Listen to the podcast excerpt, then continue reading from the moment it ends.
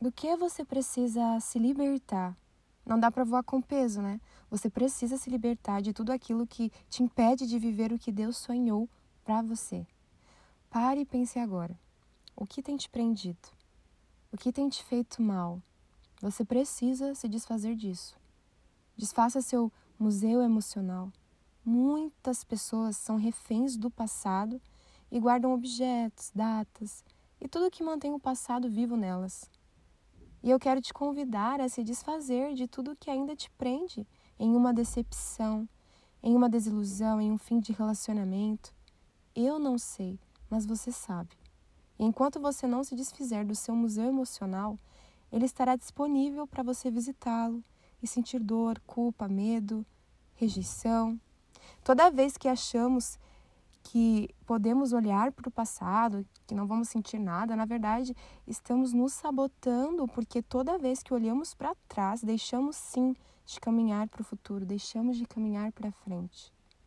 Mas Deus tem coisas novas para nós. Deus tem coisas novas para você.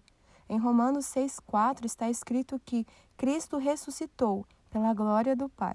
E assim nós podemos andar em novidade de vida uma nova vida, não mais escrava do passado, não mais lagarta. E não é do dia para a noite, é um dia de cada vez.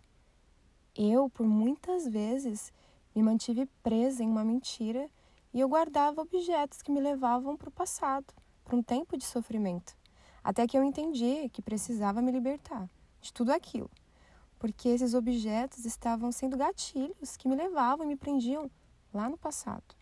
Mas eu escolhi me libertar. Eu lembro que uma determinada noite eu estava morando lá no Paraná. Eu peguei tudo aquilo que me levava para o passado, me desfiz. Fotos, objetos, tudo. Eu escolhi me libertar daquilo. Me senti muito mais leve, muito melhor. O peso te mantém no chão rastejando, mas Jesus já levou com ele todo o peso. Então, se liberte desse peso que nem é seu. Olhe para frente.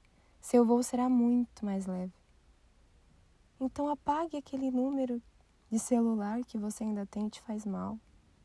Pare de pesquisar o perfil dessa pessoa todos os dias e sentir aquele medo. Ai, o que eu vou encontrar? Onde essa pessoa esteve? Essa sensação, essa ansiedade. Não viva assim, é tão ruim. Jogue fora objetos que te aprisionam em um tempo, em um lugar, em uma pessoa que te fez mal. É um dia de cada vez, então respeite seu tempo. Seja gentil com você, seja paciente com você e valorize o processo. O que seria de uma lagarta sem o processo que a torna borboleta? Mas não quer dizer que será fácil. O processo é desconfortável, o processo muitas vezes é doloroso. Será que é fácil para uma lagarta ficar num casulo tudo escuro e tanta coisa mudando dentro dela, de repente asas crescendo? Não é simples, não é fácil mas o final é lindo. E eu tenho certeza que ao longo de todo o seu processo, Deus estará com você. Ele esteve comigo dia após dia. Então, viva o processo. Se você sentir vontade de chorar hoje por se desfazer de algo, chore, mas não se entregue às suas emoções. Sinta as suas emoções, mas jamais seja dominado por elas. Amanhã se levante, amanhã será melhor. É um dia de cada vez. Respire fundo, tenha calma, tenha paciência. O Espírito Santo está com você em todos os momentos. Se liberte de tudo aquilo que te prende no chão. Você nasceu para voar. Você nasceu para ter asas.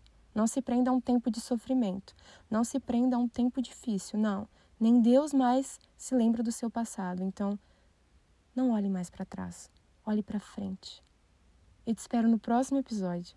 Um beijo e até lá.